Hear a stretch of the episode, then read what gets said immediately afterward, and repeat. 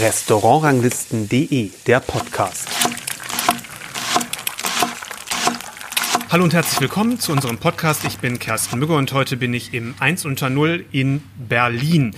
Und nicht zum ersten Mal. Wir hatten ja schon mal ein Interview, damals mit Ivo Ebert, dem Geschäftsführer, und mit Silvio Pfeuffer, als er hier relativ neu als Küchenchef war. Und jetzt ist er wieder bei mir. Hallo Silvio. Hallo, schönen Tag. Ähm, Silvio, es ist jetzt eine knappe Stunde, bevor das Restaurant aufmacht. Ja. Und du sitzt hier ganz entspannt, nimmst dir freundlicherweise Zeit für das Interview. Ich, ich bin ehrlich gesagt immer ein bisschen angespannt vom Service. Das wollte ich gerade fragen. Das wird sich nie ändern, glaube ich. Das ist, das brauche ich, glaube ich, auch.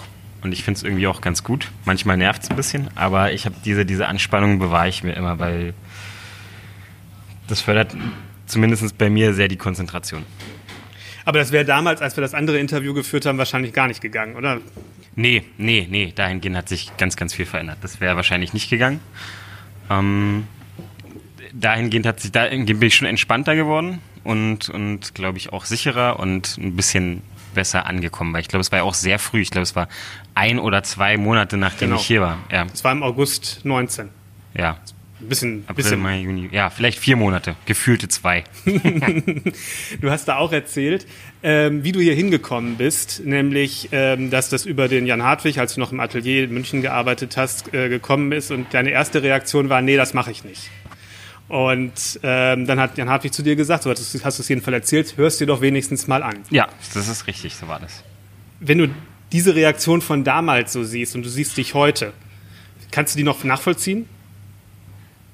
Ja, also nachvollziehen auf jeden Fall, weil das ein großer Schritt ist, glaube ich, den man auch nicht unüberlegt tun sollte. Wenn ich das so reflektiere, war es gut, das gemacht zu haben. Also ich sage jetzt nicht so, Gott, warum habe ich es getan, sondern ich bin sehr froh drum. Ähm, ich bin es ist ja auch erstmal grundsympathisch, wenn man sagt, ich, das ist eine große Aufgabe, da habe ich erstmal Respekt davor.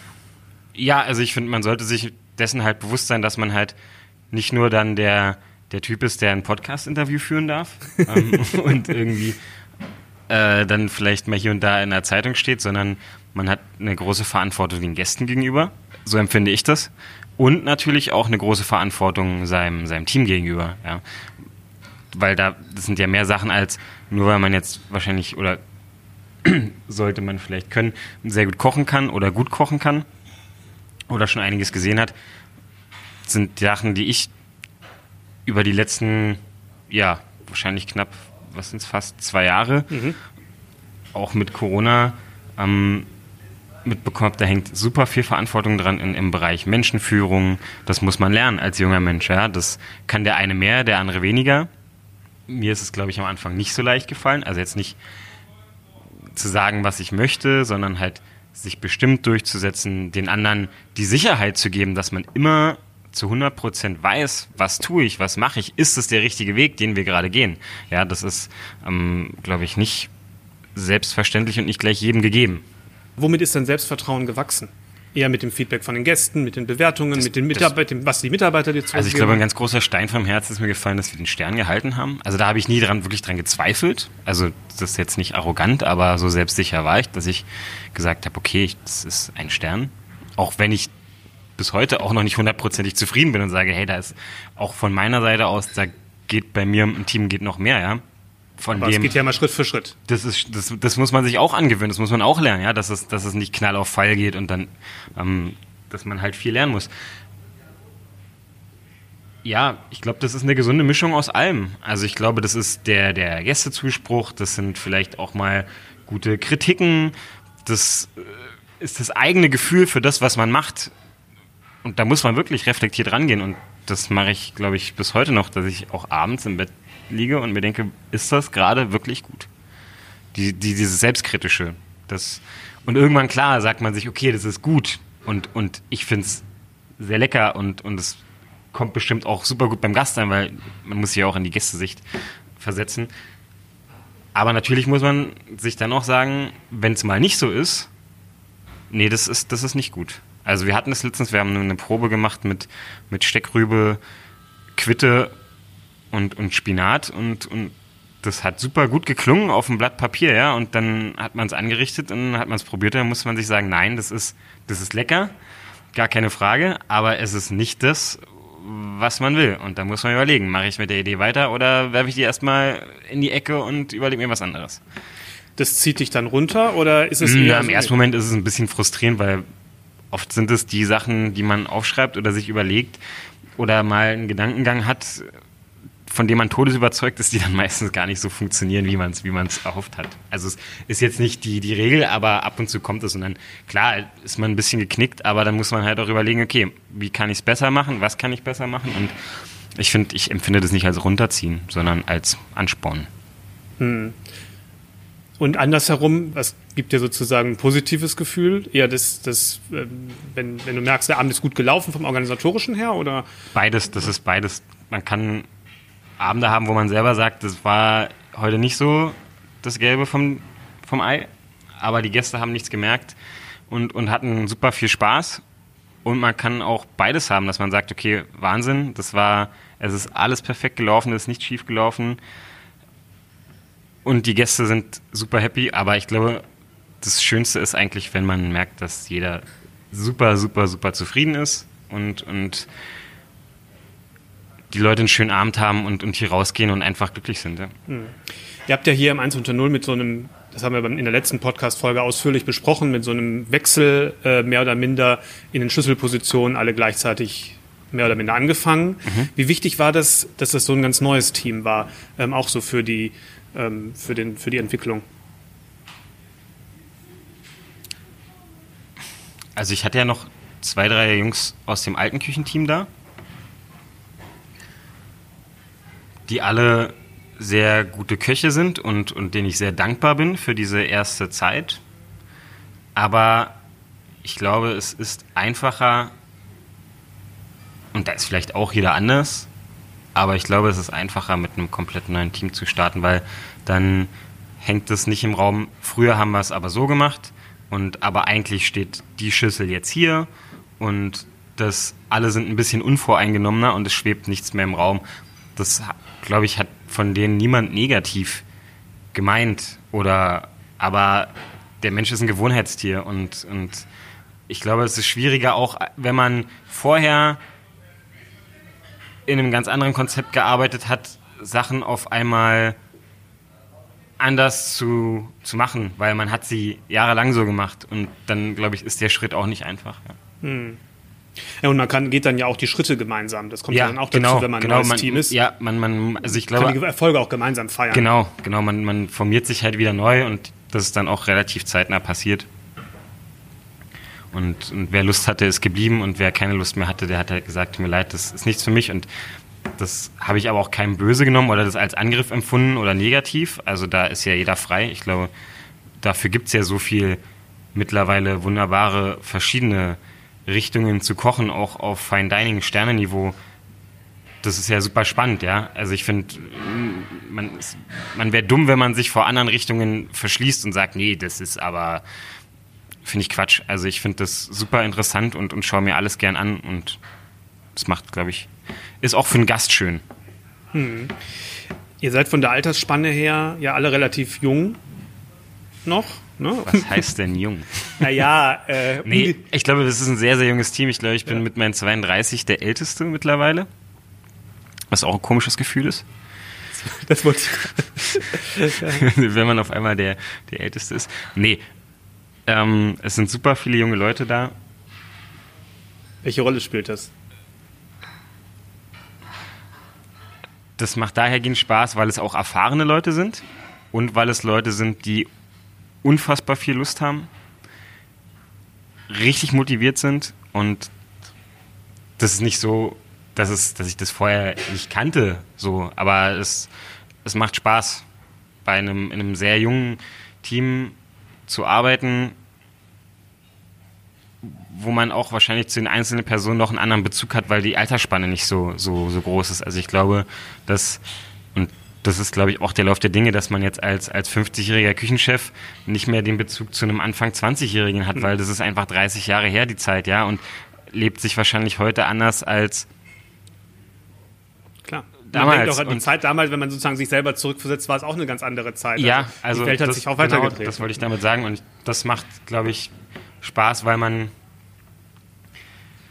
ich glaube, hier und da vielleicht noch ein bisschen mehr Verständnis aufbringen kann, als man es vielleicht in, in 20 Jahren macht, weil ich glaube, wenn man jetzt an sich als junger Koch zurückdenkt, dann sieht man vielleicht immer, was das Gehirn ja ganz gerne macht, die positiven Seiten, aber sieht nicht, dass man halt am Anfang vielleicht auch hier und da seine Schwächen und, und Probleme hatte. Und das fällt mir jetzt gerade noch sehr leicht, einfach weil es nicht so weit hergeholt ist und nicht so lang her ist.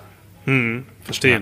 Arbeitsbedingungen und Fachkräftemangel sind ja im Moment nach Corona erst, jetzt, erst recht ein Riesenthema in der ganzen Branche da draußen. Ähm, was, was tut ihr, um, ich sag mal, das so zu gestalten, dass die Arbeit, die ja durchaus fordernd ist, ja, ähm, trotzdem Freude und Spaß macht und, und, und ähm, für alle ja, so ist, dass man nicht sagt, oh Gott, hier muss ich sofort weg. Wir sind auf eine Vier-Tage-Woche umgestiegen. Das haben wir schon mal im Sommer probiert, nach dem, nach dem Lockdown, einfach weil wir im Sommer schon immer Probleme hatten, seit es das Restaurant gibt, das Restaurant vollzukriegen. Ich glaube, das ist ein Problem, das haben viele Fine Dining Sterne 1, 2, 3 Restaurants in Städten. Deswegen gibt es in den meisten großen Städten Sommerpausen, ja, weil die Leute einfach nicht das große Interesse haben, sich fünf bis sieben Gänge ähm, zu genehmigen. Zu genehmigen, danke. Genau das Wort habe ich gesucht.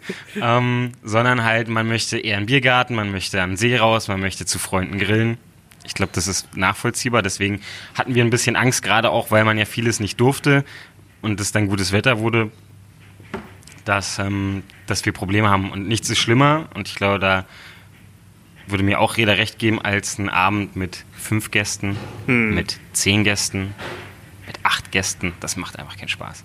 Hm. Das ist kann man, glaube ich, sich ganz gut bildlich vorstellen. So, ein, so eine Band oder eine Musiker macht es auch keinen Bock, vor einer halbleeren Mehrzweckhalle zu spielen, sondern lieber, lieber spielt man jetzt mal in Anführungszeichen in einem kleinen Club, wo, wo der Schweiß von der Decke tropft. Ja. Mhm. Da haben wir gesagt, okay, wir verknappen das einfach, um das zu stauen. Das hat sehr, sehr gut funktioniert. Ja. Es hat nicht nur sehr, sehr gut funktioniert, es hat super funktioniert. Und wir haben gemerkt, wir haben kaum Umsatzeinbußen. Hm. Also es hat gut funktioniert. Und dann haben wir gesagt, okay, wir probieren es jetzt mal. Oder was heißt, wir probieren es, wir machen es jetzt mal. Und einfach, um, dass es Stunden gibt, ja, Hand aufs Herz, das weiß auch jeder, um die kommt man nicht immer rum. Die gehören in Anführungszeichen, ja, ohne das jetzt super rechtfertigen zu wollen, die gehören ein Stück weit dazu, weil man hat halt eben eine kleine Gewinnspanne die mit hohem Aufwand verbunden ist und man kann halt nicht jedem real seine Stunden zahlen. So, das ist Fakt. Ja. ja.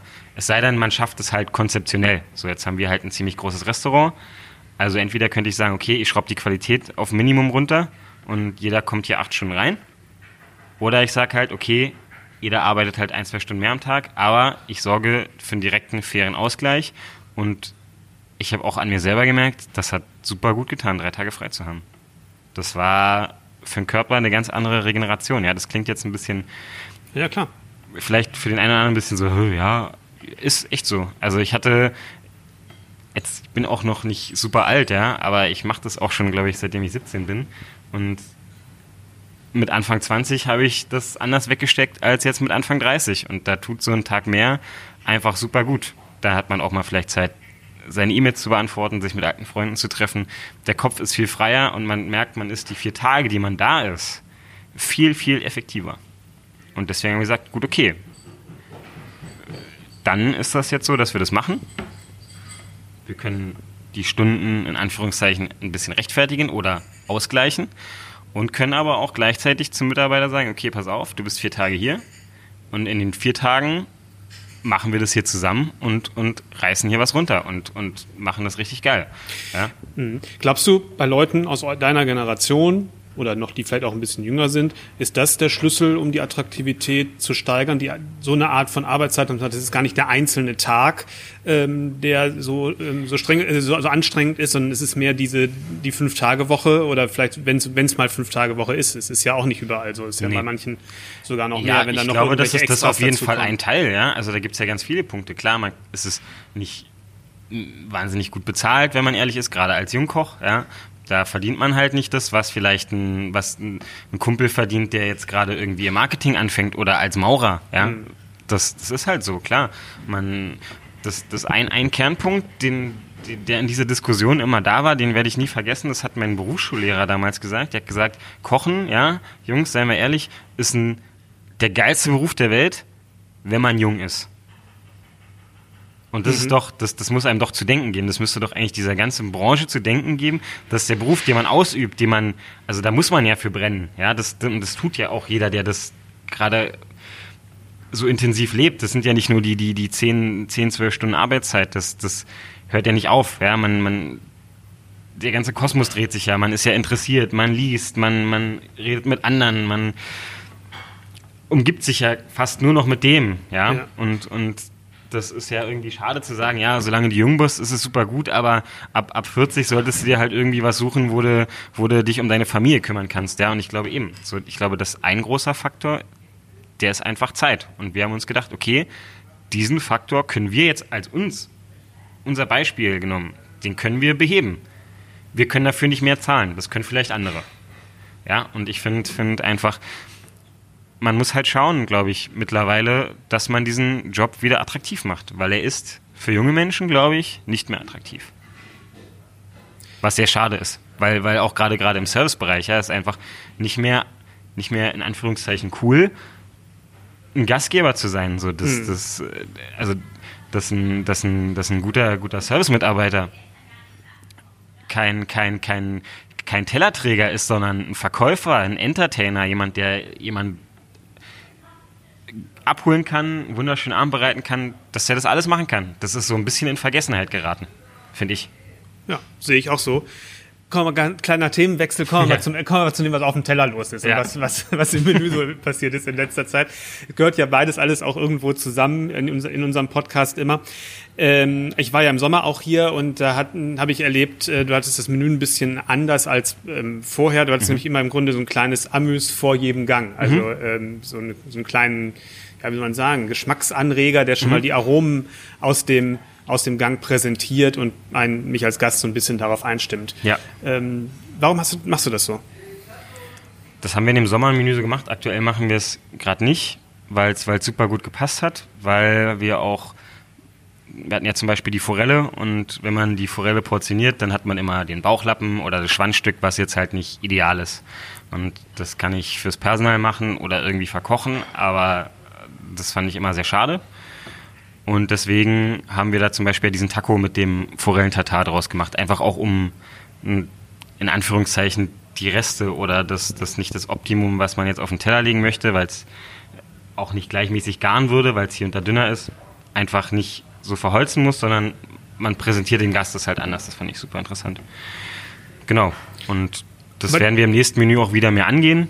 Das haben wir jetzt durch eine, durch eine betriebliche Umstrukturierung auch ein bisschen zurückgeschoben. Ich sag mal, das ist ja auch mehr Arbeit. Es ist auch mehr Arbeit, genau. Und, und wir haben uns jetzt erstmal so formiert, dass wir das mit der Vier-Tage-Woche, weil das ist auch eine Umstellung, ja, nochmal mhm. darauf zurückzukommen, weil man ja auch ganz anders planen muss für zum Soßenkochen, Fonds, Pürees, Fleisch abhängen. Das sind ja Sachen, die, da plant man ja mit diesen fünf Tagen normalerweise. Mhm. Und das, dieses Arbeitspensum ja.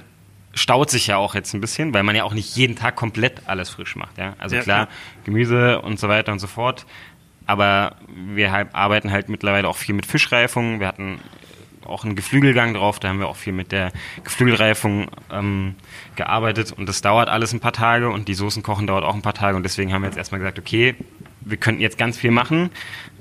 Bei dem Menü heute reduzieren wir uns erstmal wieder auf das, was der Teller ist, weil nichts ist schlimmer, als wenn, als wenn man ganz viel kriegt und nichts ist so richtig gut. Das ist richtig. Ja. Aber den Gedanken findest du trotzdem grundsätzlich interessant find ich, find ich, und, und super interessant und reizvoll und werde den auch vielleicht nicht hundertprozentig in der Form, wie es war, aber auf jeden Fall weiter verfolgen und auch weiter ausleben, weil der macht mir selber auch Spaß. Hm. Ja. Geht's, siehst du das dann unter diesem ähm, Gesichtspunkt, wie du es gerade sagtest, auch so der ganzheitlichen Verwertung und Nutzung von Produkten mehr? Oder ist es auch diesen, vom, für den Gast eben diese hm, Einstimmungssituation, die dir da zuerst ins Auge springt? Als erstes natürlich stand diese Einstimmungssituation, ne? einfach weil ich es schön fand, dass man immer die ganze Zeit was bekommt und auch immer das Gefühl hat, man hat ein bisschen was zu tun und man kann sich immer auf was freuen und es ist auch zu, zu 70, 80 Prozent, glaube ich, auch super bei den Gästen angekommen. Ja, es waren jetzt halt auch ein paar Leute, die gesagt haben, okay, ist eigentlich zu viel und Ähm, wir haben es auch deswegen ein Stück weit zurückgeschraubt, einfach weil die Gäste mehr oder weniger rausgekommen sind und gesagt haben, boah, jetzt aber könnte man nach Hause rollen. Ähm, deswegen müssen wir das auch noch ein bisschen feintunen auf jeden Fall. Aber ja, mir hat dieser, dieser Einstimmungsgedanke gefallen, einfach diese Brücke so ein bisschen zu schlagen, um einfach einen, einen roten Faden reinzukriegen oder einen, einen konsequenteren Faden noch ins Menü. Am Anfang sagtest du, du siehst dich noch gar nicht da, wo du, wo du gerne sein würdest, sage ich mal, in der, in der Entwicklung. Du hast ja ähm, als du im, im Atelier gearbeitet hast, eine ganze Weile da gearbeitet und im Grunde die ganze Entwicklung, die das genommen hat, von ein, zwei, drei Sterne miterlebt. Ähm, welche Lehren hast du oder welche Schlussfolgerungen hast du für dich daraus gezogen? Das ist ja doch eine, wirklich eine Besonderheit. Kann man ja nicht so häufig mitmachen, dass ein Restaurant in so kurzer Zeit sich so positiv entwickelt. Und man ist vor allem auch die ganze Zeit als Mitarbeiter da. Das ja. ist ja wirklich, äh, wirklich was Seltenes und, und eine ganz besondere Situation, die man eigentlich für sich gut nutzen kann. Ja, absolut. Ja, was, was, was ist für dich die, die, die, die man sagen, die, die das die Learning Essenz, daraus? Die Essenz des Learning daraus ist, wir haben bei Jan wurde jede Woche was verbessert. Und das musste nicht mal auf dem Teller sein. Hm. Da war einfach nie Schluss. Hm. Er hat, und das macht er wahrscheinlich immer noch nicht, auch nicht dann in seinem künftigen Restaurant, künftigen Restaurant dass er sich mit einer, mit einer Sache zufrieden gibt. Er war immer, was können wir machen? Wo können wir, wie können wir den Ablauf, ja? Auch wenn es nicht auf dem Teller, aber welch, wo, wo, wo kann man den Ablauf noch perfektionieren? Hat, was ganz spannend war auch, wenn er gemerkt hat, da ist bei den Mitarbeitern Potenzial da. Hm die auch mit eingebunden und war da nicht, nicht, nicht blind und hat gesagt, wir machen das jetzt, äh, ich bin jetzt hier King of Kotelett, sondern hat gesagt, was hast du denn für eine Idee dazu? Und, und oder wie siehst du das? Oder wie hast du das mal erlebt? Oder wie habt ihr das da und da gemacht? Und nicht, dass er keine eigenen Ideen hatte in allen Bereichen, ja. Aber einfach dieses, dieses Wissbegierige und Lernbegierige, das war, fand ich sensationell.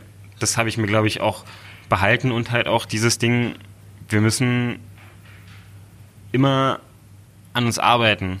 Und das war, glaube ich, eins der, der, der lehrreichsten Sachen. Und natürlich auch dieses mit sich selber nicht zufrieden sein. Probieren, selbst sein größter Kritiker zu sein. Ja? Auch wenn es manchmal schwerfällt. Auch wenn man einfach sagen würde, ja, okay, das machen wir jetzt so, weil ist schon okay, ja. Einfach zu sagen, bin ich damit auch richtig happy und, und was kann ich für mich noch besser machen und wie kann ich mich noch verbessern oder wie kann ich meine Mitarbeiter besser führen.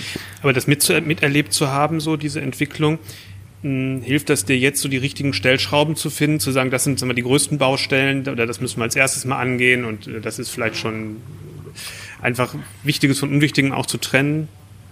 Ja, ja, glaube ich schon. Also ich glaube, das, was, was das Wichtigste ist natürlich, bevor man, das, das meine ich ja auch mit der Sache, dass wir das jetzt gerade mit den, mit den Zwischengängen nicht machen, ist, sich auf das zu fokussieren, was wirklich wichtig ist. Und das ist natürlich, ich kann super viele kleine, tolle Einstellungen schicken, aber wenn der Teller, der danach kommt, nicht, nicht annähernd so optimal geschmacklich ausgereift ist, wie, wie ich es will, dann habe ich ja davon auch nichts. Ja, und, und ich, ich glaube, die, das, das ist die, die, die, die, die, die Sache, die Bayern ja auch immer über alles ging, geht und gehen wird, ist der Geschmack. Ja, und das zeugt jetzt auch von einer Reflexion bei dir, finde ich, zu sagen, im Moment geht's halt erstmal nicht, weil wir erstmal andere Umstellungen haben. Ja, und dann stellen wir das erstmal wieder, wieder zurück. Es gibt sicherlich ja auch Leute, die würden sagen, nee, das habe ich jetzt einmal so, das will ich jetzt erstmal durchziehen. Ja, natürlich. Kostet es, was es wolle. Ne? Aber da frage ich mich halt, aber warum? Ja. Also ich bin ja keinem mal schuldig. Die Leute beantworten nicht. ich, ich, ich, ich, kann ja nur, also ich spreche da für mich und ich denke mir, ich möchte, lieber möchte ich, dass, dass hier jemand rausgeht und sagt, boah, also die sechs Gänge waren der Wahnsinn, als er sagt, ja, war ganz nett, das mit den Einstellungen war auch lustig, aber hier und da hat es gefehlt. Ja, also das ist, ich glaube, das ist so das, was, was man da oder was ich da am meisten mitgenommen habe, ist dieses immer an sich arbeiten und, und immer überlegen, wie kann man noch besser, weil ansonsten wäre es auch nicht in dieser Geschwindigkeit gegangen, was ja eh sensationell ist. Wollen wir noch ein bisschen kurz in deiner Vita noch ein, zwei, ein, eine, Sache, eine Sache ansprechen oder wie, das, wie ist es überhaupt gekommen, dass du in die, in die Sterne-Richtung gegangen bist? Mich hat das schon immer wahnsinnig gereizt. Ich habe meine Ausbildung in einem Drei-Sterne-Hotel gemacht im Schwarzwald. Mhm. Und da wurde ganz bodenständig gekocht, auch sehr gut, auch sehr frisch, auch sehr regional damals schon. Also auch, wir hatten eine eigene Forellenzucht, das Brot wurde selber gebacken, die Patisserie, Torten, Kuchen, wurde alles gemacht. Ähm, wir sind selber in den Wald gegangen, haben Pilze gesammelt. Also die perfekte Grundlage eigentlich. Ja, also für mich kann ich, würde ich das jedem eher empfehlen, als, als sich in einem, in einem mega hippen besternten Restaurant zu bewerben als Azubi, weil das ist die, die, die Basis. Und in so einem Laden, wenn er gut ist, ja, lernt man natürlich auch viel mehr Verantwortung zu übernehmen. Hm. Und weil man halt viel mehr in die Pflicht gezogen wird, ja, dann, dann steht man halt nicht da und, und putzt acht Stunden am Tag Pfifferlinge, sondern dann muss man halt auch mal schauen, dass man vielleicht mit einem Posten organisiert oder hier und da mal anpacken, ja. Und das hat mir immer wahnsinnigen Spaß gemacht und auch das Kochen. Also ich glaube, da habe ich erst so richtig die, die Begeisterung fürs Kochen halt bekommen. Da bin ich auch sehr dankbar für. Das war eine sehr, sehr schöne Zeit. Aber mich hat das halt schon immer gereizt, weil ich immer wissen wollte, was ist das? Was macht, was, was ist denn da der Unterschied? Hm. Ab wann gibt es denn einen Stern? Also klar, dann fängt man an zu lesen und schaut sich das an, aber dann denkt man sich immer, okay, wie, wer unterscheidet da oder was macht das so, so besonders, ja? Und das hat mich einfach immer wahnsinnig interessiert. Und dann habe ich gedacht, ich muss das machen. Und dann wollte ich auch wissen, kann ich das überhaupt? Kann ich das überhaupt als, mhm. als junger Mensch? Ja, kann ich das machen? Und dann habe ich gedacht, dann war ich in der Schweiz und ich glaube, da hat mir 15, 16 Punkte in dem Restaurant. Und das war so für mich so das nächste, wo ich dachte, mhm. okay, auch mal so ein großes Hotel, das war ein Fünf-Sterne-Hotel mhm. mit mehreren Restaurants, da dachte ich, okay, probierst du das mal aus. Und, und dann habe ich, ne? hab ich jemanden kennengelernt, der hat davor ein Jahr bei Jens Rittmeier gearbeitet und hat da immer geschwärmt. Dann habe ich die mir Fotos gezeigt und mhm. damals war das ja mit Instagram und so noch gar nicht ja. so. Da hat man sich das halt gegenseitig noch gezeigt. das, war, das, war, das, das, das ist gar nicht mit Instagram. Das ist, das ist ja, ja, das ist, klingt, klingt so bescheuert, aber so war es. Ja, das war noch nicht so, dass du da halt irgendwie Hashtag Fine Dining eingegeben ja. hast und dann kam da was. Also Instagram gab es ja schon, aber das war so war noch in Deutschland noch nicht so. Ja, in Deutschland wahrscheinlich noch nicht so. Es war so in Anführungszeichen ja. noch so ein bisschen elitärer. Ja, es ja. gab ja auch nicht diese wahnsinnig tollen und und und in Anführungszeichen lockeren Food-Konzepte und mm. so, das, das war ja alles noch fernab, ja. Da waren ja. halt die, die angesagten Restaurants waren in großen Hotels. richtig. Und dann bist genau. du nach Sylt gegangen. Und dann habe ich mich da einfach initiativ beworben. Und ich glaube, zwei Tage später hat mich der Rittmeier angerufen und dann bin ich, glaube ich, mit dem Auto von der Schweiz bis nach Sylt in meinem Frei gefahren extra. Das sind über 1000 Kilometer gewesen am Stück. Hab da zwei Tage Probe gearbeitet und bin zurück. Und dann hat er gesagt, ja, okay. Und dann ähm, haben wir das gemacht. Genau. Und dann war ich da. Und das hat mich, ja, wie er da gekocht hat und was er da damals auch gemacht hat und auch mit dem, dem Gemüse, das war für, für, die, für die Zeit ja auch schon sensationell, ja. Und er hat ja auch immer dieses leicht lokale und mit drin gehabt und genau, das fing ja, da fing das, er ja auch war, in der Zeit so langsam mit da an. kam äh, das so, ich glaube, da hat genau. das, das, das, das Rheinstoff hat damals aufgemacht, die ja auch so ein bisschen mit die Vorreiter waren genau. für diese diese Küche fernab von von Luxusprodukten, sage ich mal. Ja. Und das war super interessant. Und das hat mich, glaube ich, angefixt, ja. Und das hat dich bis heute nicht losgelassen? Nee, nee, gar nicht. Absolut nicht. Da du auf die Uhr guckst, sage sag ich vielen Dank an der Stelle. Ja, nee, ja vielen Dank, sage ich auch. Wollen wir nicht, vielen Dank, dass du die Zeit genommen ja, hast gerne. zu dieser, Immer zu dieser gerne. heiklen Stunde. Ja. Und ich bin gleich gespannt, was mich äh, kulinarisch erwartet. Ja. Vielen, vielen Dank. Ich danke. Schönen Abend. Tschüss.